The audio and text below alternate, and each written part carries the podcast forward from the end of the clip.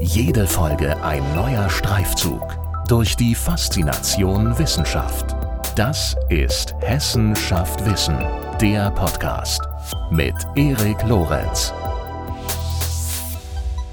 Die steigende Lebenserwartung, das vermehrte Auftreten chronischer Krankheiten und die wachsende Kluft in der Gesundheitsversorgung aufgrund sozialer Unterschiede stellen neue Herausforderungen für das Arbeitsfeld der sozialen Arbeit dar. Dennoch spielt derzeit in den Deutschland angebotenen Bachelor- und Masterstudiengängen im Bereich soziale Arbeit Palliative Care kaum eine Rolle. Wie sollten Studierende der sozialen Arbeit ausgebildet werden? Wie ist die Hospiz- und Palliativversorgung in Deutschland aufgestellt? Wie unterscheidet sich die Versorgung in der Stadt, auf dem Land? Wie und wo ist die soziale Arbeit in den Strukturen der Hospiz- und Palliativversorgung und Onkologie etabliert? Diese und weitere Fragen diskutieren in dieser Folge von Hessenschaft Wissen Professor Dr. Christian Schütte-Bäumner und Professor Dr. Ingo Neupert beide Professoren der sozialen Arbeit mit Spezialisierung auf die gesundheitsbezogenen klinischen Aspekte an der Hochschule Rhein-Main. Viel Spaß beim Gespräch und los geht's. Guten Tag, Herr Professor Dr. Schütte-Bäumner und hallo, Herr Professor Dr. Neupert. Herzlich willkommen bei Hessenschaft Wissen. Vielen Dank, dass Sie sich beide die Zeit nehmen für uns heute. Hallo. Hallo, vielen Dank für die Einladung. Hallo. Ja, wir unterhalten uns heute über ein Thema, das viele Menschen, möchte ich mal behaupten, gerne so weit wie möglich meiden, nämlich den Tod, beziehungsweise vor allem auch die Zeit unmittelbar davor. Und das ist natürlich ein schwieriges Thema, mit dem jeder und jede unterschiedlich umgeht. Ich kann mir vorstellen, dass sich viele Menschen nicht gerne mit Fragen auseinandersetzen, wie wie gestalte ich mein Lebensende oder auch ähm, wie möchte ich sterben. Ähm, deswegen mal ganz grundsätzlich gefragt zum Einstieg, wie nehmen Sie das wahr bei uns in Deutschland? Wie gehen die Menschen um mit dem Tod? Wir als Gesellschaft? Ähm, ist das ein Thema, das in der Tat, wie ich es jetzt gerade ja so halbwegs behauptet habe, eher verdrängt wird oder wird damit doch offener umgegangen, als man gemeinhin meinen könnte? Also wir würden sagen, oder ich würde sagen, das kann man so einfach gar nicht beantworten. Mhm. Weil natürlich ist es auf der einen Seite ein schwieriges Thema, auf der anderen Seite ist es natürlich auch ein Thema, was uns alle angeht, also was jeden Menschen eigentlich angeht. Und äh, darin liegt so ein bisschen eine Widersprüchlichkeit. Also ein Thema, was äh, alle Menschen angeht, ist natürlich punktuell kein angenehmes Thema, wenn ich an meine eigene Sterblichkeit oder Endlichkeit denke. Und ähm, der Umgang damit ist eben sehr unterschiedlich, äh, so wie Menschen auch sehr unterschiedlich sind. Also es hängt einmal damit zusammen, wie habe ich selber gelebt, wie setze ich mich mit dem Leben und mit meinen eigenen Themen im Leben äh, auseinander, ganz subjektiv bezogen auf meine Biografie. Das ist sozusagen die eine Seite, äh, bezogen auf mich selber als Individuum. Und zugleich hat es auch eine soziale Komponente. Das bedeutet, äh, in welchem Umfeld bewege ich mich, in welchem Umfeld lebe ich, äh, in welcher Lebenswelt bewege ich mich, in Familie, Freundeskreis ähm, und wie wird da sozusagen mit dem Thema umgegangen und ähm, äh, wie offen kann man da mit diesem Thema umgehen. Also es hat sozusagen zwei äh, Ebenen, zwei Komponenten, Dimensionen, äh, einmal eine sehr stark subjektive und einmal eine sehr stark auf die Umwelt bezogene Perspektive. Und daraus ergibt sich eigentlich dann ein sehr individueller Umgang damit, der, wie ich sagen würde, vielleicht sich zwischen Offenheit und Verdrängen abspielt. Ja. Hm. Also ja, wie Sie sagen, eine sehr individuelle, subjektive Fragestellung, bei der es dann auch äh, sicherlich nicht angeraten ist zu verallgemeinern.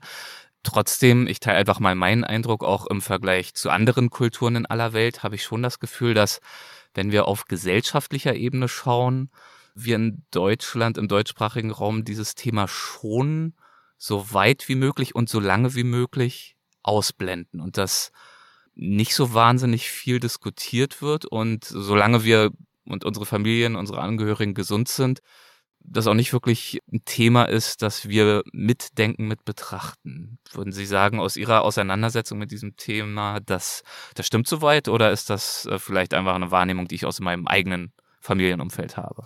Also ich würde sagen, jein. Also mhm. ähm, es gibt ja diese berühmte Tabuisierungsthese, dass das Thema, wie Sie sagen, ja auch äh, äh, einem Tabu unterworfen ist. Also ähm, es wird verdrängt, man redet nicht über den Tod, über die Endlichkeit, über das Sterben. Das sieht man ja tatsächlich auch in der Versorgung, wenn man blickt, ähm, wie mit diesem Thema im, im Krankenhaus oder Altenheim umgegangen wird. Auf der anderen Seite muss man sagen, dass in den letzten Jahren und Jahrzehnten da einiges passiert ist, äh, insbesondere auch mit Blick auf die Versorgung, zu der wir noch zu sprechen kommen werden. Ja. Ähm, so dass man jetzt eigentlich sagen muss, äh, dass im Vergleich zunehmend mehr über den Tod der Endlichkeit gesprochen wird. Also wir haben mittlerweile Einrichtungen, Hospize, Palliativstationen, äh, die sind mittlerweile auch relativ bekannt. Äh, insofern kann man so dieses äh, komplette Wegdrängen eigentlich gar nicht mehr äh, sagen. Mhm. Und trotzdem stimmt es natürlich, dass es ein Thema ist, ähm, was nicht an der Tagesordnung ist. Ja, also ich würde Ihnen auch zustimmen, ein Thema, was vielleicht schwer wiegt. Ja, also wo es äh, aus unterschiedlichsten Gründen nicht ganz einfach ist, äh, sich damit auseinanderzusetzen. Also das würde ich tatsächlich sagen, stimmt. Und es hat schon auch ein bisschen was damit zu tun, ob wir Routinen haben, damit umzugehen. Also gibt es auch in unserer Kultur ein Selbstverständnis, Routinen, äh, dass wir darüber sprechen dürfen, ja oder nein. Da würde ich sagen, dass das in unserer Gesellschaft äh, punktuell eher schwierig ist. Das sind andere Themen, bei denen man eher ins Gespräch kommt. Aber wie gesagt, komplett so diese These, äh, Endlichkeit wird äh, komplett tabuisiert, die kann man eigentlich so nicht mehr aufrechterhalten. Mhm. Okay. Sie haben das Thema Versorgungsangebote mhm. angesprochen und das Thema Hospiz und Palliativversorgung. Deswegen die Frage, ähm, was gibt es denn für Angebote, Sterbende und Angehörige emotional, aber sicherlich auch medizinisch aufzufangen und zu begleiten? Mhm. Also wir kommen da gleich nochmal sehr differenziert drauf zu sprechen. Ja. Ich würde mal anfangen mit der Idee äh, von Hospiz und Palliative Care, also mit so einer Uridee, äh, die heißt Total Pain. Das ist gewissermaßen so ein Grundansatz, wie wir Versorgung denken. Und dieser Total Pain Ansatz ähm, beschreibt eigentlich das Selbstverständnis, Belastungssituationen, auch den Schmerz interdisziplinär, äh, multiperspektivisch nachzuvollziehen. Also davon auszugehen, dass es nicht nur um körperliche Phänomene und Symptome geht, sondern auch um äh, psychologische, soziale, spirituelle Fragestellungen geht. Und ähm, das bedeutet, also jetzt haben wir vier Perspektiven, die da wichtig sind, die jetzt aber auch nicht äh, sozusagen in Konkurrenz zueinander stehen, sondern immer zusammengedacht werden müssen. Wir sagen dann immer ganz gerne ganzheitlich. Mhm. Ähm, also immer, wenn wir vielleicht körperliche Symptome sehen, müssen wir mal auch daran denken, ähm, was mit dem Sozialen passiert, ja. Also ob sich vielleicht auch spirituelle Fragestellungen ergeben oder auch soziale. Also sind Menschen isoliert, leben sie in Einsamkeit, äh, das ist alles in gleicher Weise mitzudenken. Und äh, dieser Ansatz, den beschreiben wir als Total Pain Ansatz. Und das wäre der Grundgedanke, wie dann sozusagen äh, Versorgung gedacht und äh, äh gemacht wird eigentlich, konzeptualisiert wird. Also Total Pain in dem Sinne zu verstehen, also der totale Schmerz genau. klingt erstmal äh, brutal, aber damit ist gemeint, dass man sich eben auf den Schmerz ganzheitlich fokussiert, Richtig. nicht nur auf körperliche Leiden, sondern auch auf emotionale, spirituelle, soziale und so weiter und so fort und da eben eine, wie Sie sagen, ganzheitliche Versorgung sicherstellen. Genau. Und äh, also da anschließend kann man sagen, ist entsprechend die Versorgung ähm, organisiert. Genau. Mhm. Und da sind ja Stichworte, die schon gefallen sind, unter anderem Hospiz und Palliativversorgung. Das sind, glaube ich, Begriffe, die haben wir alle schon mal gehört. Aber was genau bezeichnen diese Begriffe und wie unterscheiden sie sich auch? Also zunächst mal bei Menschen in einer palliativen Lebenssituation haben wir es häufig damit zu tun, dass wir hier eine lebensbegrenzende Diagnose zunächst mal schon mal haben. Das mhm. ist die Indikationsstellung. Das ist in vielen Fällen eine onkologische Erkrankung, kann aber durchaus auch eine fortgeschrittene HIV-Erkrankung sein, aber auch im, im neurologischen Bereich gibt es Erkrankungen, die lebensbegrenzend sind, genauso wie Herz-Lungen-Erkrankungen. Das heißt, das äh, Krankheitsspektrum ist natürlich sehr breit gefächert zunächst mal von Patientinnen und Patienten, die wir hier wiederfinden. Wir haben dort in der Anbindung in der Regel an, an Krankenhäuser, klassisch Palliativstationen, also spezialisierte Einheiten, ähm, die mit entsprechenden Fachpersonen im Bereich der Pflegefachkräfte, aber auch der Ärzte, aber auch in einem multiprofessionellen Team unter Beteiligung von sozialer Arbeit. Hier ganzheitlich die Patienten versorgen und wie gesagt auf äh, Palliativversorgung ausgerichtet sind. Wir haben in Deutschland rund 340 Palliativstationen, also durchaus etwas, was in den letzten Jahren ansteigend war äh, oder ist in den Versorgungsstrukturen und dadurch auch in der Fläche weiter vorhanden ist für, für und die Zugänge für Patienten da sind. Mhm. Wenn wir dann nochmal weiter in der Palliativversorgung gucken, weil wir haben ja nun mal in unserem Gesundheitssystem eine sehr starke sektorale Versorgung, so gibt es auch im ambulanten Bereich Palliativversorgung, also sogenannte spezialisierte ambulante Palliativversorgung, SAPV abgekürzt. Das ist quasi dann die mobile Variante oder die ambulante Variante. Das heißt, die Patienten werden im häuslichen Umfeld versorgt und auch hier wieder äh, unter Hinzunahme speziell ausgebildeter Pflegefachkräfte, Ärzte, Sozialarbeitenden, aber auch Seelsorgenden ähm, werden hier in einem multiprofessionellen Team zu Hause oder im häuslichen Umfeld, im sozialen Umfeld versorgt.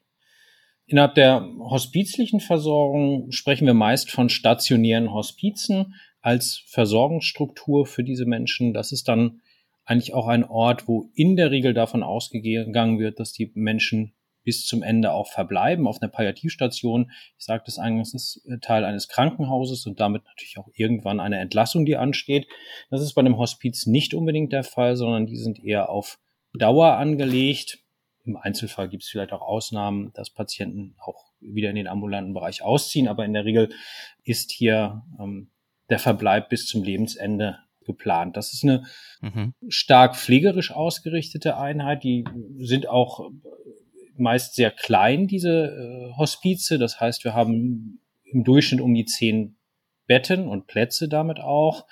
Und auch hier haben wir, wie der Kollege hat eben schon gesagt, im Sinne des Total Pain Ansatzes wieder multiprofessionelle Versorgungsangebote beziehungsweise multiprofessionelle Teams. In Deutschland haben wir rund 260 ähm, stationäre Hospize.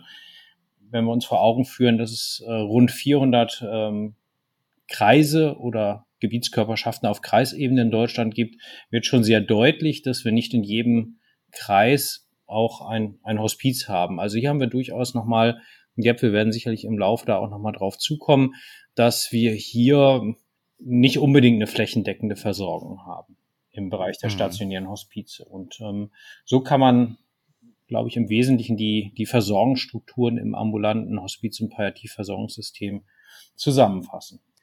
Sie haben ja schon angedeutet, diese Strukturen wachsen, wenn vielleicht auch nicht schnell genug, sprechen wir gleich natürlich noch drüber. Wie lange wachsen die schon? Oder anders gefragt, seit wann gibt es diese Hospiz- und Palliativversorgung konkret in Deutschland in diesem Fall?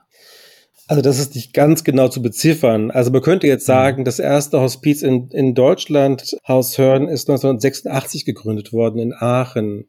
Das würde jetzt ein bisschen sagen, verkennen, dass es davor natürlich schon eine aktive Bewegung gab, die sich dafür eingesetzt hat, Hospizbewegung.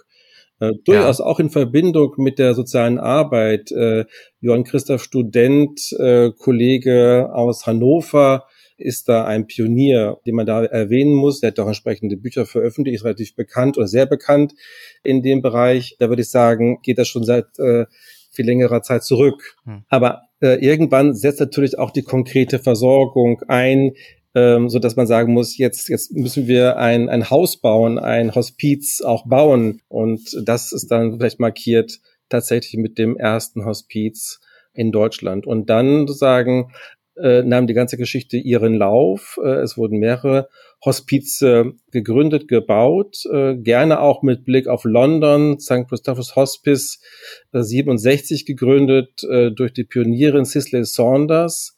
Es geht so ein bisschen als die Blaupause der europäischen Hospize. Mhm. Genau, und ähm, dann allmählich auch die Idee, wir brauchen nicht nur Hospize, sondern auch in Krankenhäusern selber spezialisierte Einheiten, die sozusagen das Ende des Lebens nochmal medizinisch in den Blick nehmen. Das wären die Palliativstationen, genau. Was heißt diese Einrichtung, die Idee dahinter und auch äh, ausgereifte Konzepte, das alles ist noch gar nicht so wahnsinnig alt. Genau, also in dieser stark professionellen Variante nicht. Genau. Mhm. Und das ist auch, das ist auch für unser Gesundheitswesen tatsächlich eine große Herausforderung in einem System, was gerne monodisziplinär und monoprofessionell denkt, diesen Total Pain Ansatz zu leben. Also konkret meint das ja Ärztinnen und Ärzte, Krankenschwestern und Krankenpfleger, SozialarbeiterInnen, andere Berufsgruppen, TherapeutInnen sind in der Lage, gemeinsam miteinander die Versorgung zu denken, zu planen. Und zwar jetzt nicht nur aus der Perspektive der Fachkräfte, sondern zunächst einmal aus der Perspektive der hier Betroffenen. So. Hm. Und das sind dann auf der Methoden- und Kompetenzebene natürlich große, große Ansprüche, äh, die man auch erstmal lernen muss und die man erstmal denken muss. Ne? Und daran arbeiten Sie ja auch mit, eben äh, jungen Menschen äh, dabei zu helfen, diese Fähigkeiten zu lernen. Würde ich auch gleich gern noch drüber sprechen. Aber vielleicht kommen wir erstmal nochmal darauf zurück, was Sie gerade auch schon angesprochen haben, nämlich der Umstand, dass es im Vergleich zur Anzahl der der Kreise in Deutschland doch weniger Hospize gibt. Also sie sind nicht flächendeckend verfügbar und äh, genau damit beschäftigen sie sich ja nach meinem Verständnis auch. Konkret forschen sie momentan äh, an einem Projekt namens Hospiz- und Palliativversorgung in strukturschwachen ländlichen Sozialräumen. Sprechen wir doch gern mal über dieses Projekt. Ähm, was wollen Sie äh, darin herausfinden? Woran arbeiten Sie da genau? Ähm, wir befassen uns dort äh, zunächst mal mit der Frage, wie sind auch ähm, sozialräumliche Strukturen im ländlichen Raum? Das heißt, welche Angebote gibt es hier? Also zunächst mal auch eine Erhebung zu haben, haben wir dann auch wirklich eine Unterversorgung in der Palliativversorgung? Ähm, hm. Wie sind äh, exemplarisch vorhandene Strukturen? Wir schauen uns dann nochmal auch Netzwerkstrukturen an für gelingende Kommunikation und Interaktion im, im Sozial- oder Gesundheitswesen. Das heißt, wie, welche Voraussetzungen müssen eigentlich erfüllt sein, damit die unterschiedlichen Beteiligten an einer ganzheitlichen Versorgung auch sich gut miteinander vernetzen. Und wenn wir oder in der, in der Hypothese, dass wir im ländlichen Raum durchaus natürlich auch ähm, eine schlechtere Infrastruktur in der Versorgung haben, stellt sich natürlich die Frage der Flexibilisierung von Hilfen. Das heißt, inwieweit kann man vielleicht auch ein Altenheim mit hospizlich-palliativen Versorgungsstrukturen ergänzen. Also das heißt, wir versuchen hier klassische Sektoren und Versorgungsangebote nochmal zu untersuchen, inwieweit sich diese auch flexibilisieren lassen. Und das ist natürlich gerade auch mhm. in Deutschland immer assoziiert mit sozialrechtlichen Voraussetzungen oder sozialrechtlichen Rahmenbedingungen, wir sind hier einmal in, im klassischen Bereich der Pflege im SGB 11, in der Pflegeversicherung, aber wir sind genauso auch im SGB 5 der Krankenversicherung mit dortigen Leistungsansprüchen auf Hospiz- und Palliativversorgung. Und von daher, ähm, wenn wir auch hier im Rahmen dieses Forschungsprojekts konzeptionelle neue Ideen, auch äh, die es in Deutschland gibt, uns näher anschauen, dann stellt sich immer auch die Frage, welche, welche sozialrechtlichen Barrieren gibt es denn überhaupt, die diese Flexibilisierung vielleicht auch in der Fläche und in der Breite äh, erschweren. Das ganze Projekt äh, wird finanziert und unterstützt vom Bundesministerium für Familie, Senioren, Frauen und Jugend. Und ähm, das ist quasi dann auch der, der Hintergrund dieses Forschungsprojekts, an dem wir im Moment beteiligt sind und uns engagieren. Können Sie vielleicht ein, zwei Sätze sagen zur Methodik, die hinter dem liegt? Also wie, wie erheben Sie die Daten, die Informationen, die Sie brauchen, um zu diesen Erkenntnissen zu gelangen? Ja, also da ist die einfache Antwort, wir gucken uns den Sozialraum an. Also wenn wir jetzt mhm. hier äh, unterstellen, dass es einen Bedarf gibt im Sozialraum, im ländlichen Raum, dass möglicherweise wir aber jetzt keine stationären Hospize äh, vorfinden, sehen wir Projekte, die versuchen, das aufzufangen, insofern sie sagen, wir haben ein, wir arbeiten mit Wohngruppen, also Wohngruppen, äh, wo man eine entsprechende Versorgung etablieren kann. Oder die Idee, Tageshospize zu eröffnen, wo Menschen also den Tag über dort versorgt werden, aber die Nacht zu Hause verbringen. Mhm. Und ähm, solche Projekte ähm, schauen wir uns im Sozialraum an und versuchen hier Daten sozusagen zu erheben und uns genauer anzugucken. Wir tun es übrigens auch nicht nur alleine, sondern auch in Kooperation äh, mit äh, der Kollegin Himmelsbach aus der Katholischen Hochschule in Freiburg. Da arbeiten wir zusammen und tauschen uns da sehr stark aus. Und was wir machen, ist, dass wir zunächst einmal Daten, die man so vorfinden kann, genau in den Blick nehmen also sozialräumliche Sekundärdaten, also wie ist die Population in dem bestimmten Sozialraum, wie sind die soziodemografischen Beschreibungen, wie sieht vielleicht die Versorgung aus, die man von außen schon sehen und beobachten kann. Also was gibt es de facto da mhm. schon? Das kriegen wir raus über Sozialraumplanungsberichte, über die Gesundheitsberichterstattung und äh, weitere vorliegende Daten, die man aufgreifen kann. Ähm, zweitens schauen wir uns an, haben diese Projekte oder Träger, äh, die so arbeiten, Konzepte? Liegen die vor? Können wir die uns angucken? Können wir die nachlesen und studieren, wie da vorgegangen wurde? Und das Dritte ist, dass wir selbst auch Daten erheben. Das tun wir im Augenblick über ExpertInnen-Interviews, äh, wo wir mit möglichst vielen unterschiedlichen Fachkräften, also Trägerleitungen, SozialarbeiterInnen, Pflegekräfte, also all die Fachkräfte, die mit der Vorsorgung befasst sind, mit denen ins mhm. Gespräch zu kommen und uns darüber zu unterhalten, wie macht ihr das eigentlich? Also jetzt mal ganz konkret bei so einem äh, Tageshospiz. Wie, wie funktioniert das? Wie setzt ihr das um? Wie verlaufen diese Interaktionen? Wie sprecht ihr miteinander? Wie ist der Tag strukturiert? Auf was achtet ihr? Das würde uns ähm, nochmal einen Einblick geben tatsächlich in die Umsetzungsebene, die dann sehr stark davon abhängt, äh, wie auch der Sozialraum ausgestaltet ist. Und das versuchen wir an mehreren Standorten zu tun, äh, um dann Vergleiche herzustellen.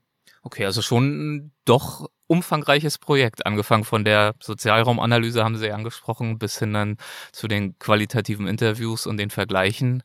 Ähm, das heißt, das äh, wird wahrscheinlich auch eine Weile laufen, dieses Projekt.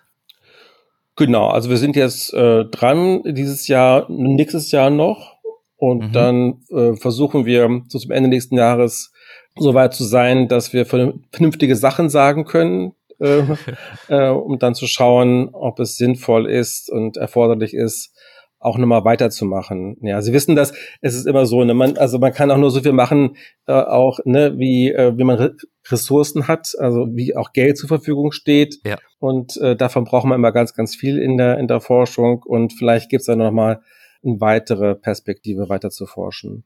Sie haben ja gerade angedeutet, es dauert noch ein bisschen, bis Sie was wirklich Sinnvolles sagen können zu diesen Ergebnissen dieses Projekts. Deswegen möchte ich Sie gar nicht jetzt unbedingt danach fragen, ähm, was sich da diesbezüglich abzeichnet. Aber gleichwohl beschäftigen Sie sich ja natürlich mit der äh, Hospiz- und Palliativversorgungslandschaft in Deutschland doch schon seit so einiger Zeit. Deswegen frage ich vielleicht mal ganz grundlegend, durchaus auch ein bisschen unabhängig von diesem Projekt, gibt es aus Ihrer Sicht, naja, Verbesserungsvorschläge oder Wünsche, die Sie beide persönlich hätten für die Zukunft?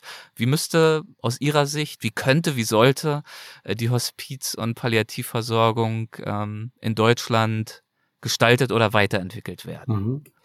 Also mit so einem großen Blick von außen ja. auf die jetzt bereits bestehende Versorgungsinfrastruktur, äh, glaube ich, kann man schon sagen, dass wir einige Großschritte vorangekommen sind was die Quantität und die, die Qualität der Versorgung anbelangt. Mhm. Zugleich muss man aber schon auch feststellen, dass die Versorgung selber eine Tendenz hat, äh, sehr äh, spezifisch ausgerichtet zu sein, also sehr speziell zu funktionieren. Und das bedeutet immer auch hochschwellig zu versorgen.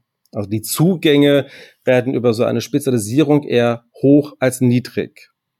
Und mhm. damit ist so eine Kritik auch angedeutet, dass Menschen sozusagen die Schwierigkeiten haben, diese, diese Schwellen zu erklimmen, dass die drohen, ausgeschlossen zu werden. Das bedeutet also runtergebrochen, dass wir dafür werben würden, sich anzugucken, ob man nicht auch wieder die allgemeine Versorgung, äh, womit gemeint ist, wenn man jetzt den ambulanten Bereich anguckt, durchaus auch Hausärztinnen und Hausärzte, so, ja, Hospizbewegung, ambulante Hospizdienste, da nochmal einen Blick drauf zu werfen, wie kann man die Verzahnung von allgemeiner und spezieller Versorgung wieder dynamisieren, zusammenbringen, ja, und wie kann man sich mhm. die Schwellen in einer Versorgung auch nochmal gut überlegen, damit Menschen sozusagen ähm, weniger Schwierigkeiten haben, die Versorgung auch in Anspruch zu nehmen. Und äh, das hängt damit zusammen, auch um die Versorgung selber überhaupt wissen. Ja. Wenn man sich mit dem Thema beschäftigt, dann weiß man natürlich, was es alles so gibt. Wenn man sich nicht jeden Tag damit beschäftigt, weiß man es vielleicht sofort nicht. Und dann ist die Frage, wer sagt es einem dann? Ja. Und äh, treffe ich den Menschen, der Ahnung hat und der es mir sagen kann und sagt er mir dann auch das Richtige. Und das wäre ein Beispiel für so eine Schwelle. Wann komme ich in die Verlegenheit, diese Versorgung in Anspruch nehmen zu wollen und zu müssen? Und wenn der Zeitpunkt da ist, wann erfahre ich um die richtige Versorgungsform? Und diese Passung, glauben wir, ist nochmal eine besondere Kompetenz wert. Mhm. Das führt dazu, dass wir auch sagen würden, man müsste eigentlich äh, dieses ganze Versorgungsnetzwerk so kommunizieren, dass Menschen zu einem viel früheren Zeitpunkt in Kontakt kommen können mit diesen Themen Hospiz und Palliative Care. Also es fängt immer ein Tick zu spät an. Ja, äh, dann, wenn es mir richtig schlecht geht und meine Symptomlast sehr hoch ist, dann greift die Versorgung zum Beispiel auch finanziert über das SGB V. Ja. Äh, dann habe ich aber vielleicht nicht mehr so viel Zeit, um mich mit den letzten Geschäften überhaupt mit dem Thema, ich bin jetzt in einer, äh, in einer Situation, ähm, wo ich sehr krank bin, auseinanderzusetzen, mhm. Gespräche zu führen mit Angehörigen, Freunden etc., zu planen, was ich eigentlich will oder was ich nicht will, die Vorsorgevollmachten, die Patientenverfügung, das wird dann am Ende recht komplex und schwierig. Das heißt, es wäre vielleicht eine Idee, sozusagen die Möglichkeit zu schaffen, dass sich Menschen sehr viel früher mit Themen der Endlichkeit beschäftigen können. Also Early Integration wäre so ein Ansatz, den man dann da nennen kann. Das mhm. zweite vielleicht nochmal, ähm, Niedrigschwelligkeit haben wir gesagt, auch die Versorgung selber nochmal viel transparenter zu gestalten. Ja. Also ähm, das ganze Spektrum der Möglichkeiten, die wir heute haben, so darzustellen, dass sie auch einfach äh, verstanden und nachvollzogen werden können. Das sind jetzt erstmal, erstmal so ein paar Beispiele. Okay, also es geht ganz deutlich nicht nur um die naja, die physische, die geografische Verfügbarkeit, also kurze Anfahrtswege und so weiter und so fort, dieser Angebote, wie man ja vielleicht auf den allerersten Blick vermuten könnte, wenn wir uns auch den, die Überschrift Ihres äh, Forschungsprojekts an, schauen, also Hospiz- und Palliativversorgung in strukturschwachen ländlichen Sozialräumen, sondern sie fügen jetzt hinzu und betonen nochmal, es geht auch ganz wesentlich um den Zugang zu relevanten Informationen, unabhängig vom ich weiß nicht, vom Sozialraum, von der geografischen Position, wie abgelegen lebe ich und da eben sicherzustellen, dass diese Informationen niedrigschwellig, also leicht verständlich und eben auch frühzeitig bereitgestellt werden. Genau. Hm. Es wäre hier noch sicherlich zu ergänzen, wenn wir auch eingangs sagen, wir müssten insbesondere äh, in den hospizlichen Versorgungsstrukturen die Quantität äh, in den äh, Versorgungsstrukturen verbessern. So kommen wir natürlich hier auch an Limitationen, Stichwort Fachkräftemangel, die es natürlich durchaus erschweren. Gleichsam haben wir im hm. ländlichen Raum auch ein Rückgang äh, der Bevölkerung. Das heißt, die Inanspruchnahme von einer so hochspezialisierten Versorgungsform ist auch hier in den Quantitäten natürlich rückläufig. Das heißt, wir werden uns durchaus mit einem hohen Bezug zum Sozialraum auch zunehmend Gedanken machen, inwieweit man abseits des professionellen Hilfesystems auch Strukturen mit einbindet im Sinne von sorgenden Gemeinschaften, also Community Building, nochmal auch ähm, mitzuentwickeln. Und da bietet sich die Palliativsituation natürlich an. Das heißt, äh, innerhalb meines direkten nahen Umfeldes über Freunde, Nachbarschaft, also das, das, das soziale Netzwerk oder das Netzwerk, was mich unterstützt in einer solchen Lebenssituation, viel, viel breiter anzulegen. Aber das muss auch vorbereitet werden in einer Kultur der sorgenden Gemeinschaft, die sich auch entwick entwickeln müsste und auch gefördert werden muss. Und da sind natürlich auch die ambulanten Hospizvereine und Hospizdienste ein wichtiger Baustein, wo ehrenamtliche Menschen nochmal auch mit ihre Zeit und ihre Kompetenzen mit einbringen, äh, Menschen in der letzten Lebensphase zu unterstützen. Aber es braucht natürlich auch Strukturen von außen, dass Nachbarschaften oder Communities auch zu einer sorgenden Community werden. Das ist sicherlich nicht nur eine Frage im ländlichen Raum, genauso auch im urbanen Raum. Im ländlichen stellt sie sich einfach nochmal, glaube ich, prekärer, ähm, weil wir hier einfach einen starken Rückgang der professionellen ähm, Versorgungsstrukturen haben. Mhm. Und vielleicht auch doch nochmal sozusagen die, die Kompetenz auf der zwischenmenschlichen, interaktionalen Ebene, dass ich auch jemanden finde, der in der Lage ist, mit mir ein Gespräch zu führen, was in diese Richtung geht. Also mhm. äh, wenn ich nur diese Strukturen habe, Versorgung habe, ist ja das eine, aber da drin Fachkräfte, die so ausgebildet sind, dass sie über Total Pain, also den Schmerz, die Schmerzen, die Belastungen, die möglicherweise gar nicht so schnell von mir auszudrücken sind, auch im Gespräch aufgreifen können, in all der Behutsamkeit, die das Thema vielleicht auch braucht. Also da komme ich später dann vielleicht noch drauf zu sprechen, ähm, es wäre die Ebene der, der Kompetenzen und äh, mhm. der Methoden. Ich glaube, da ja, liegt auch ein großer Schwerpunkt drauf, meines Erachtens oder unseres Erachtens. Ja, da würde ich natürlich sehr gern drüber sprechen. Also genau diese Kompetenzvielfalt, die gebraucht wird. Äh, gleichzeitig auch Stichwort Fachkräftemangel ist auch gefallen. Äh, Sie sind ja beide Professoren der sozialen Arbeit an der Hochschule Rhein-Main, sind spezialisiert auf die gesundheitsbezogenen, die klinischen Aspekte der sozialen Arbeit. Daher vielleicht zunächst mal die Frage, wie und wo ist denn die soziale Arbeit in den Strukturen der Hospiz- und Palliativversorgung etabliert? Wo setzt die soziale Arbeit da an? Also ich glaube, in Bezug auf die äh, Versorgungsangebote im Bereich der Erwachsenen, Kinder- und Jugendlichenversorgung gewissermaßen überall. Mhm. Ähm, also von der Quantität her sicherlich nicht, ähm, aber wenn wir uns stationäre Hospize angucken, wenn wir uns die ambulante Hospizarbeit angucken, Trauerarbeit, Trauercafé, eben hat es Kollege Neupert angesprochen, 37b SGB 5, die SAPV, also die spezialisierte ambulante Partieversorgung, ist soziale Arbeit vertreten. Hier äh, allerdings ähm, äh, als Drittmittelprojekt also es ist nicht regulär äh, über das SGB V refinanziert, äh, die soziale okay. Arbeit. Deswegen finden Sie in der SAPV beispielsweise soziale Arbeit nicht flächendeckend. Ja. Auf äh, Palliativstationen finden wir auch äh, SozialarbeiterInnen dann oft eben sozusagen als äh, KollegInnen äh, des Krankenhaussozialdienstes. Wenn wir dann im Krankenhaus sind und haben einen Krankenhaussozialdienst, sind hier äh, auch KollegInnen gewissermaßen dann verantwortlich für diesen Fachbereich Palliativmedizin. Genau.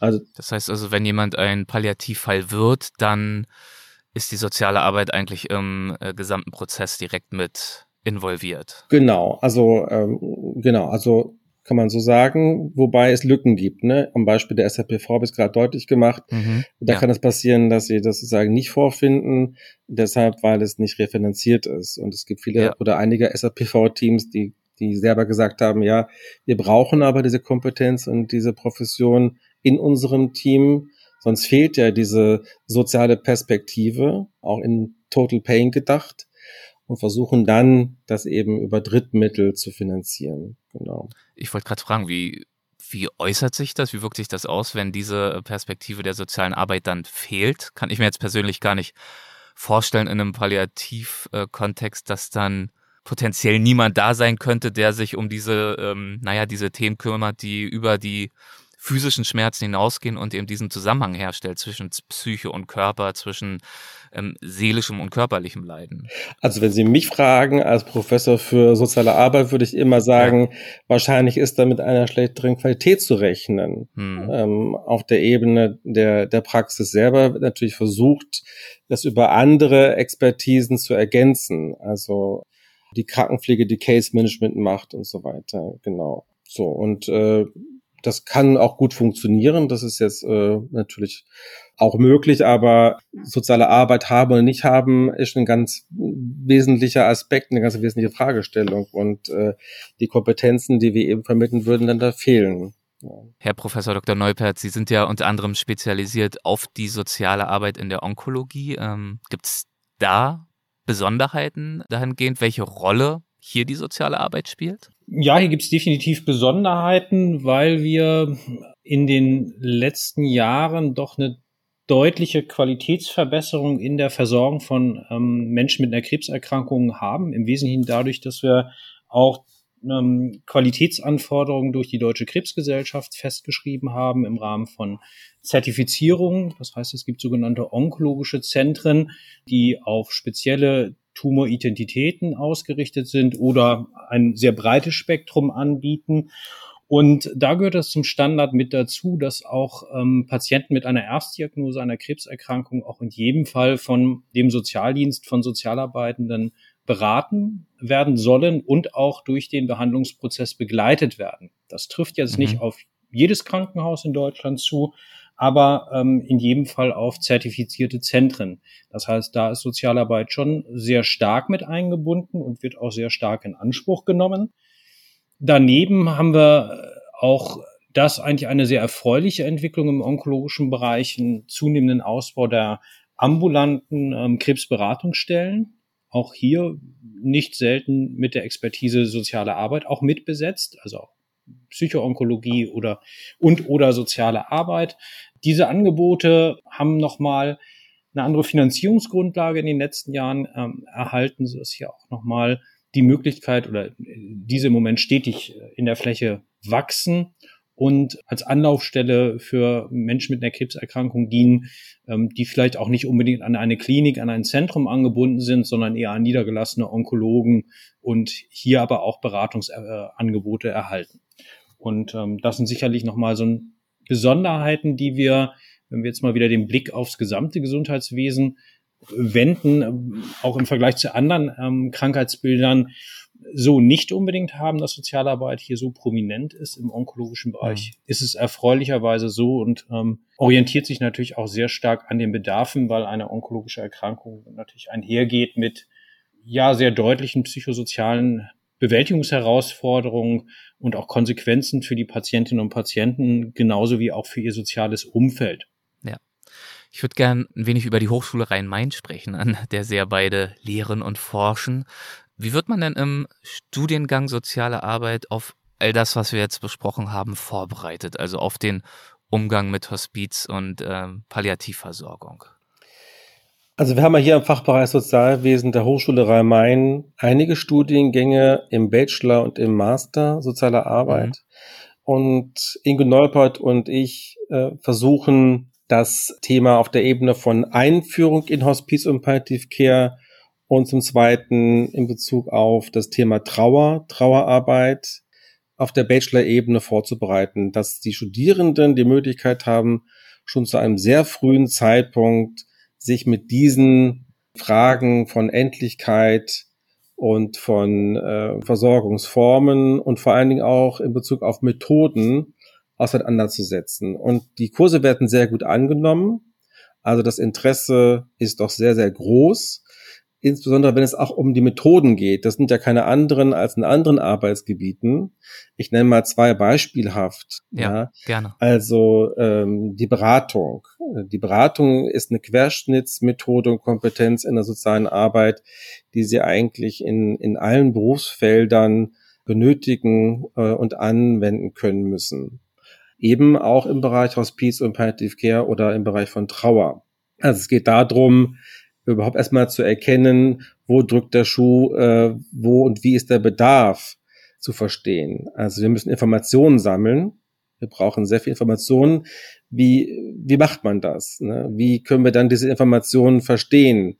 Ist es so, dass ich die nur als Fachkraft verstehe oder muss ich das sozusagen immer im Abgleich ähm, mit dem tun, der diese ähm, Bedürfnisse und Schwierigkeiten äußert? Also die Nähe auch äh, zu meinem Gegenüber herzustellen, das dann gemeinsam zu verstehen und gemeinsam auch zu deuten, im Sinne von, wenn ich verstanden habe, wo jetzt das Problem liegt, äh, wie planen wir jetzt etwas, äh, was eine Lösung führt oder wie eine Versorgung vielleicht auch aussehen könnte. Also was, was zu tun ist und abschließend, wie wir das Ganze dann gut aufs Gleis setzen, also optimal koordinieren und im Blick halten, damit es auch dauerhaft gut läuft und äh, angepasst und verändert werden kann, äh, so dass die Bedürfnisse Und das, was zu tun ist, immer abgeglichen werden kann und muss mit dem konkreten Bedarf des je Betroffenen oder der je Betroffenen. Und wenn wir das sehen, dass die, die Themen, um die es da geht, äh, eben oft sehr komplex sind, ja, ja. Ähm, weil wir es meistens nicht mit äh, einzelnen Personen nur zu tun haben, sondern mit Menschen in Kontexten, ja, also in Familienkontexten, in spezifischen Sozialräumen mit ganz unterschiedlichen Belastungen sozusagen, die vorkommen können, brauchen wir eben auch auf der Methodenebene, in der Beratung und aber auch in der Fallarbeit äh, entsprechende Kompetenzen und Methoden, Kompetenzen, die auf diese Komplexität reagieren können, die darauf eingehen können. Ja.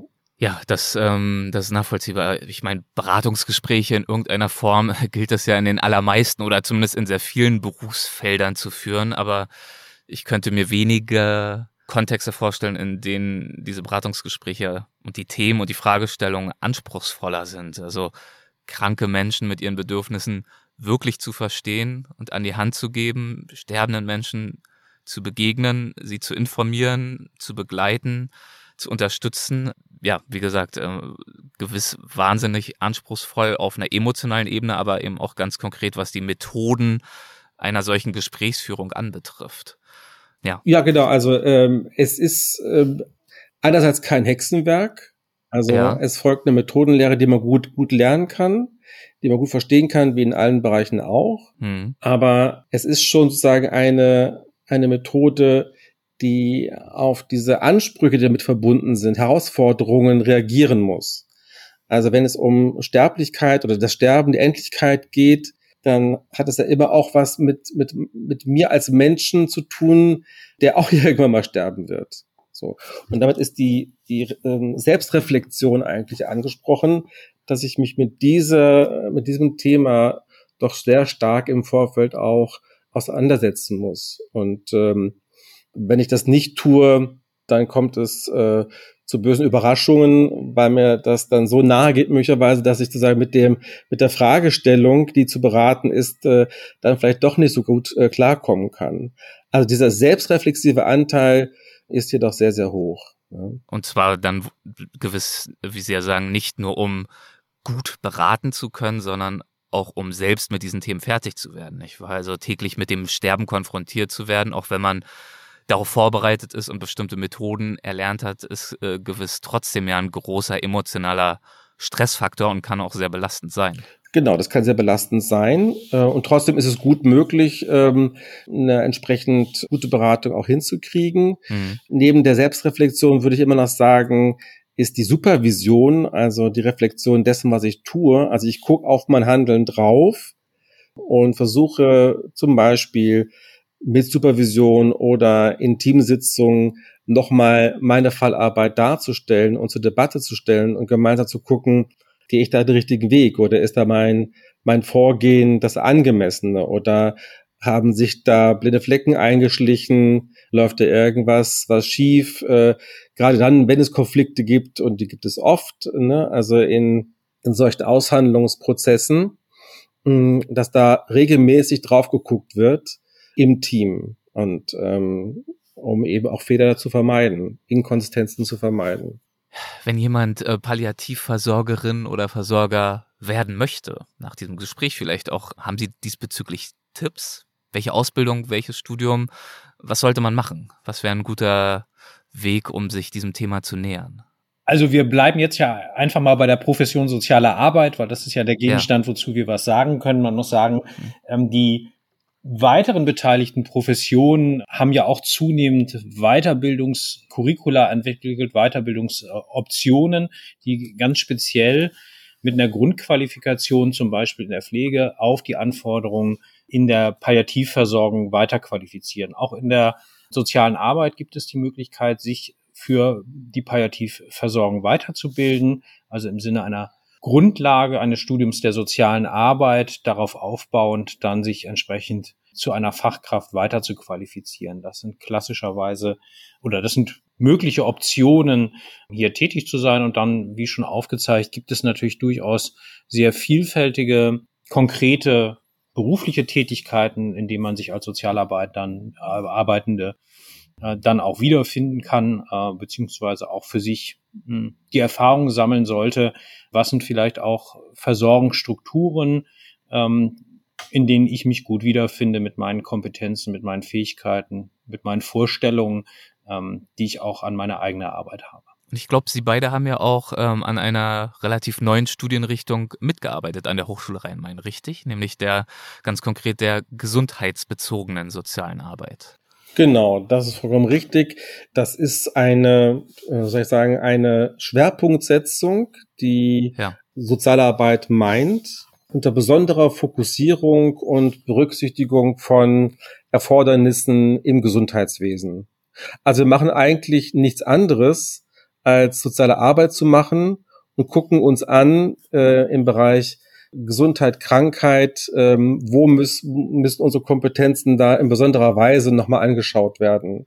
Also ich mhm. sagte es Ihnen, ne? also Beratung zum Beispiel ist ein Querschnitt, aber jetzt Beratung in Hospiz und Palliative Care erfinden wir nicht komplett neu, aber was sind hier die Besonderheiten, auf die wir da gucken müssen? So vielleicht. Ne? Das ist eine, eine, eine Schwerpunktsetzung. Okay, aber klingt ja nach dem, was wir jetzt äh, thematisch bisher so besprochen haben, nach einer, nach einer lohnenswerten Studienrichtung, die man sich mal anschauen könnte. Absolut, genau. Insbesondere, weil, weil wir schon auch einen Wert drauf legen, uns diese Methoden genauer anzugucken. Da gibt es ja einige Beratungen, ja. habe ich gerade gesagt. Äh, mhm. Die Fallarbeit oder auch Case Management äh, wäre etwas. Coaching ist eine, eine Kompetenz, die wir hier vermitteln. Der Sozialraumbezug äh, ist eine ganz wichtige Methode. Hast du noch was? Ja, soziale Arbeit hat ja sehr breite Handlungsfelder, ähm, häufig natürlich auch verortet in der Kinder- und Jugendhilfe. Und von daher ist man natürlich auch ein bisschen in der Konkurrenz, in Anführungsstrichen, zu anderen Handlungsfeldern, wenn wir jetzt eine sehr starke Akzentuierung auf Gesundheit setzen. Und wir haben halt auch in der sozialen Arbeit einen zunehmenden Fachkräftemangel. Also das heißt, der Markt äh, ist oder der Fachkräftemarkt ist schon auch äh, durchaus umkämpft. Und das Spezifische äh, für den Bereich Gesundheit ist sicherlich hier auch nochmal zu nennen, dass wir hier eine interdisziplinäre Zusammenarbeit haben. Viele Berufsprofessionen sind beteiligt, Pflegefachkräfte, Ärzte, Therapeuten, Psychologen, Ernährungsberatung. Also wir haben ein sehr, sehr breites Feld und Interdisziplinarität ist auch ein wichtiger Bestandteil im Studium, weil das muss ja irgendwie gelernt werden. Das kommt ja nicht per Zufall. Und wir stellen hier immer wieder fest, dass durchaus auch das Sprachverständnis sehr unterschiedlich ist. Und da versuchen wir natürlich auch, die Studierenden entsprechend vorzubereiten, um in ihrer Berufspraxis dann später auch sprechfähig zu sein und ähm, interdisziplinäres Handeln auch vorzubereiten. Mhm. Das ist sicherlich nochmal so ein, ein wichtiger Aspekt. Und äh, die, die, die man noch sagen muss. Mhm. Und auch hier nochmal, ne, also oft denkt man ja bei diesen Methoden, also sie müssen sehr spezifisch sein, sehr speziell ausgearbeitet sein. Ja, das stimmt in, in weiten Teilen auch, aber grundsätzlich, ähm, wenn man auch auf äh, so diese Kompetenz der Gesprächsführung äh, schaut, geht's auch oft um sowas vermeintlich Banales wie zuhören und zuhören können. Hm. Und der Reflex ist oft da, ähm, dass man sagt, ja, das kann ich doch eigentlich. Ich bin ein ganz empathischer äh, Mensch und das, das konnte ich immer schon. Äh, und wenn man das dann sozusagen nochmal versucht äh, zu üben und, und zu machen, äh, sieht man, oh, äh, so richtig aktiv zuhören ist zumindestens doch anstrengender, als ich dachte. Und da sind dann doch noch viel, viel mehr Aspekte zu berücksichtigen, äh, als ich eigentlich dachte. Und äh, wieder zurückzukehren auch zu diesen Basics, ja, also zuhören, Anteil nehmen können, und vielleicht ist es manchmal auch einfach nur ein einfaches Dasein. Auch einmal nicht was sagen, so ähm, auch schweigen können. Also also Stille dazulassen, wo es gewünscht und erforderlich ist. Ne? Weil man bei diesen ganzen Ansprüchen ähm, ja oft geneigt ist, in so einen Aktionismus zu verfallen, weil immer was zu tun ist und irgendwas ist noch nicht getan. Also muss man es ähm, doch mal neu denken und wieder machen und reformieren und neu aufstellen, Lücken schließen, Lücken entdecken und dann schließen.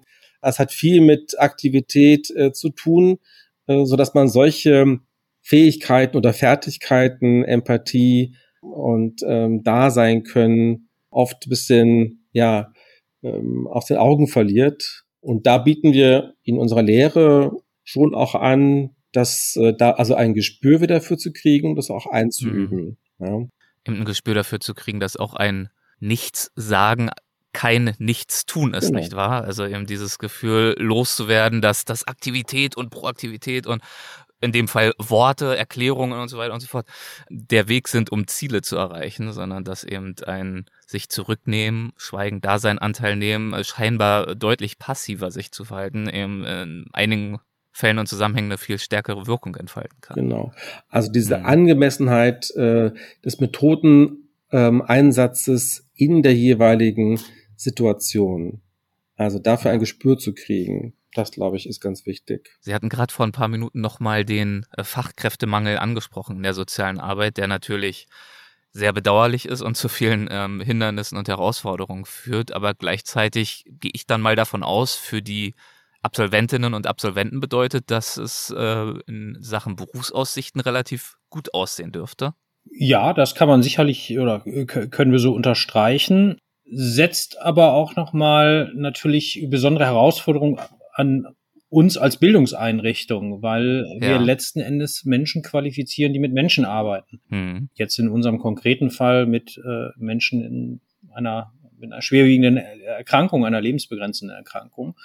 Und äh, von daher ist natürlich auch unser Auftrag, sehr stark die Qualität in der Lehre sicherzustellen oder weiter zu verbessern weil Fachkräftemangel diskutieren wir sehr häufig auf einer quantitativen Ebene und dürfen auf keinen Fall vergessen, dass wir natürlich auch insbesondere in einem Kontext äh, von Fachkräften der sozialen Arbeit diese Menschen in der sehr begrenzten Zeit, die wir nur zur Verfügung haben mit einem solchen Studium, befähigen müssen, dass sie handlungsfähig sind in der Berufspraxis und auch in der Lage sind, Menschen wirklich zu unterstützen. Ähm, und häufig haben wir es natürlich mit Menschen zu tun und sozialen Systemen. Das ist ja immer was, was wir ganzheitlich betrachten müssen. Ähm, es sind ja immer auch nochmal Angehörige, Zugehörige, ähm, Nahestehende, die mit in einer solchen Lebenssituation sind. Auch das gilt es mit zu berücksichtigen. Also es ist schon eine sehr anspruchsvolle Aufgabe und unter dem Aspekt Fachkräftemangel, wie gesagt, sehe ich, ich nochmal eine sehr, sehr starke Verantwortung für uns hier als Hochschule, äh, insbesondere auch Lehre mit einem hohen Transferbezug äh, zu verstehen und äh, mhm. diese auch entsprechend konzeptionell zu denken, damit eben unsere Absolventinnen und Absolventen nicht einfach nur auf den Markt gespült werden äh, und ähm, dann in Überforderungssituationen kommen, sondern auch wirklich sehr schnell sich das Gefühl entwickelt, wirksam zu sein. Und das haben wir durchaus in anderen ähm, Berufsprofessionen, dass wenn wir in der Praxis eine hohe Unzufriedenheit haben von ähm, gerade auch Berufsanfängern, dass wir dann eher Drop-out-Situationen erleben, beispielsweise in der Pflege, und wir Abwanderungstendenzen haben. Das sind natürlich immer die Gefahren, wenn es äh, zu einer Überforderung kommt. Mhm. Okay, Aber deswegen super wichtiger Hinweis, nicht nur auf die Quantität zu schauen, wenn es um Fachkräftemangel geht, sondern insbesondere auch die Qualität in den Fokus zu nehmen. Ja. Aber sorry, ich habe Sie unterbrochen.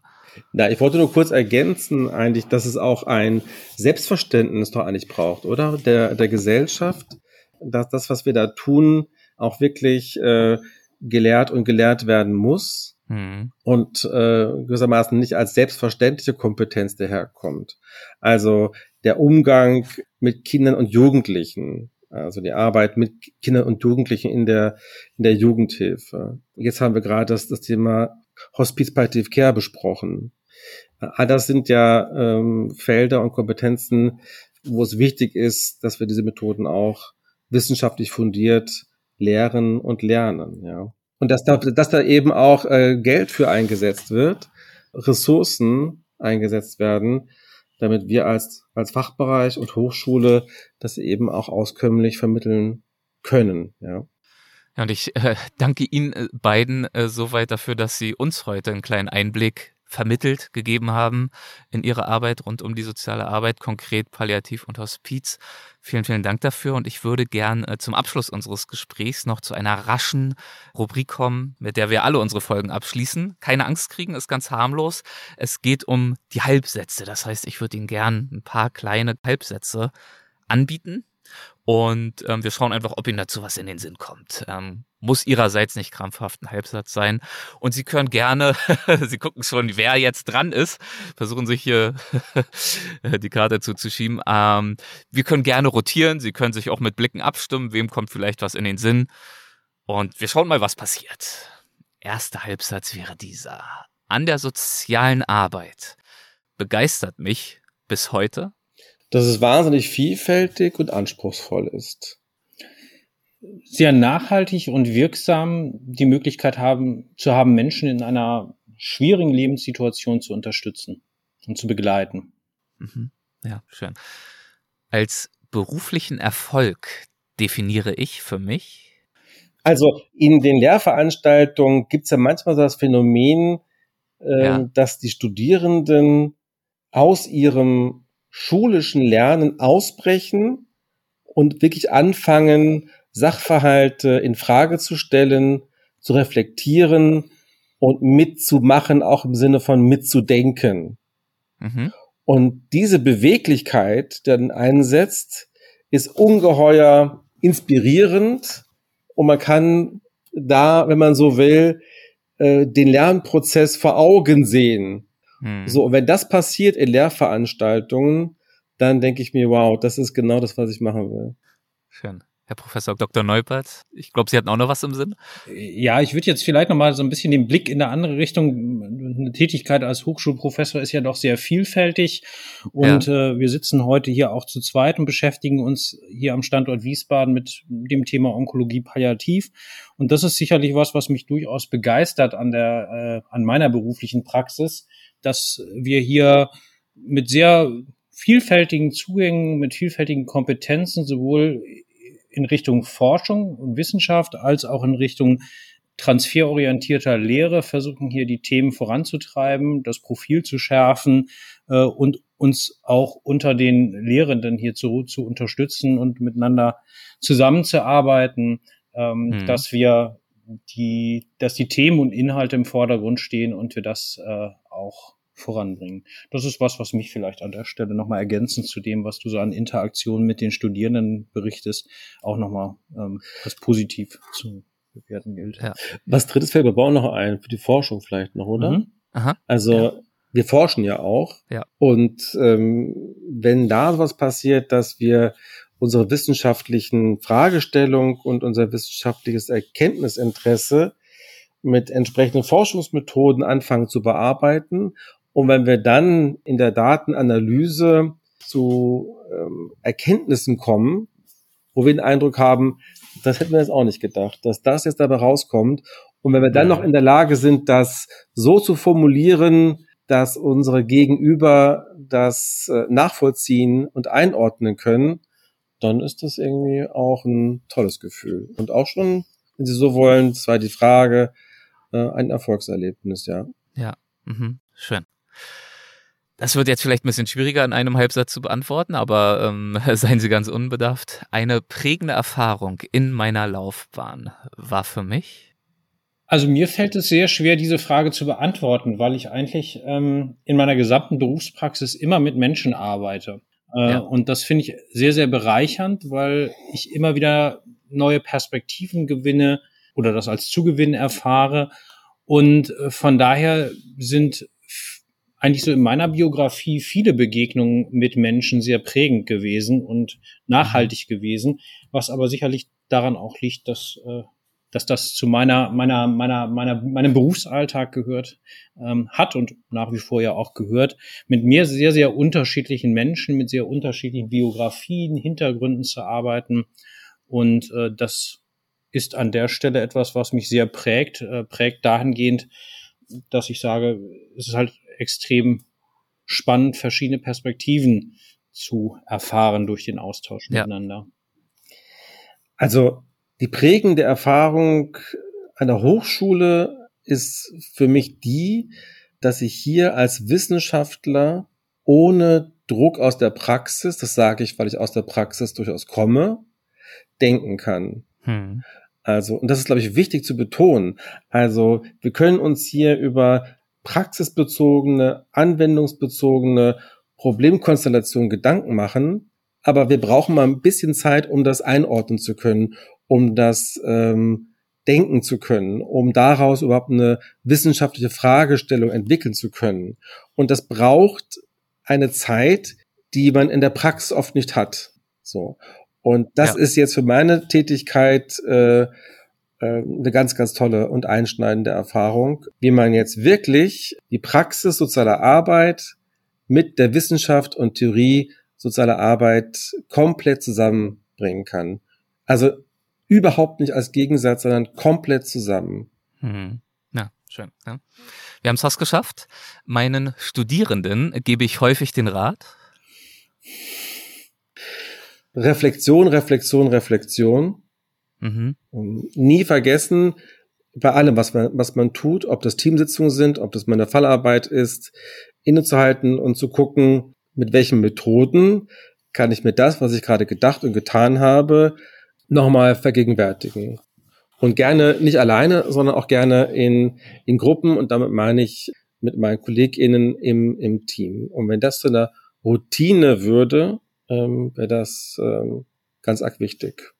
Also ich sage meinen Studierenden häufig, den Gang rausnehmen. Wir neigen sehr stark dazu, in Problemkonstellationen sehr, sehr schnell nach Lösungen zu suchen. Das ist so immanent, das ist bei uns allen so sozialisiert. Und soziale mhm. Arbeit ist hochkomplex, die Arbeit mit Menschen ist hochkomplex. Wenn wir wirklich unterstützen wollen, brauchen wir erstmal ein gutes Verständnis von der Situation und äh, von der Perspektive der Betroffenen. Von daher lohnt es sich, bevor wir über Lösungen nachdenken und auch Interventionen der sozialen Arbeit, also das ganz konkrete Handeln, auch hier innezuhalten und ähm, erstmal die Komplexität und die verschiedenen Dimensionen des Falles oder der Situation, die sich mir hier stellt, zu verstehen und zu verarbeiten, um dann in Lösungen zu gehen. Und das ist, das ist was, was ich für sehr zentral, also sehr zentral ja. empfinde und äh, ja, was, was, wo es lohnt, diesen Auto, diese Automatismen, denen wir eigentlich sehr häufig unterliegen, ähm, diese auch mal zu versuchen zu durchbrechen in den Gedankenstrukturen. Für die Zukunft sehe ich die spannendsten Forschungs- oder vielleicht auch Tätigkeitsfelder in der sozialen Arbeit in. Das ist etwas, mit dem Sie sich Fragestellungen ganz besonders gern noch äh, auseinandersetzen würden, wo es Bedarf gibt aus Ihrer Sicht? Also das eine wäre den Weg, dass Forschung selbstverständlich ist für soziale Arbeit, daran weiter festzuhalten. Mhm. Also soziale Arbeit ist eine wissenschaftliche Disziplin und ein Beruf, eine Profession zugleich. Und das ist, äh, gehört komplett zusammen.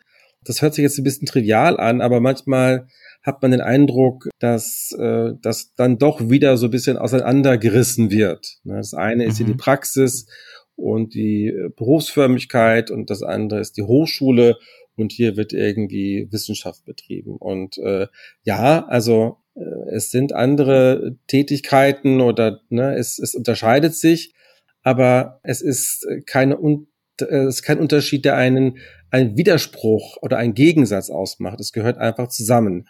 Und daran festzuhalten, das finde ich ganz, ganz wichtig.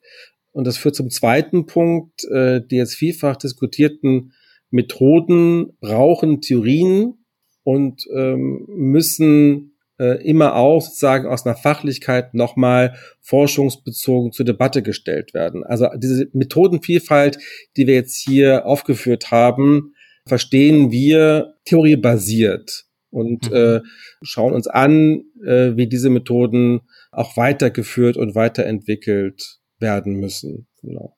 Damit das nicht stehen bleibt, ne? damit ja auch äh, der Methodeneinsatz äh, zum konkreten Bedarf ja auch passt.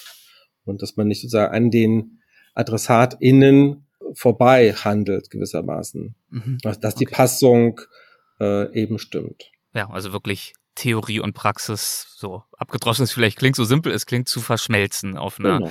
auf eine sinnvolle Art und Weise. Und ähm, so einfach ist das dann am Ende eben doch nicht. Sie haben es ja ausgeführt, ähm, Sozialarbeit ist ein ein komplexes Themenspektrum und deswegen äh, danke ich Ihnen beiden äh, ganz herzlich, dass Sie uns heute einen Einblick gegeben haben in diese Komplexität, sowohl in die Theorie als auch in die Praxis. Ganz herzlichen Dank für Ihre Zeit. Vielen Dank für das Gespräch. Ja, vielen Dank. Dankeschön. Hessen schafft Wissen, der Podcast.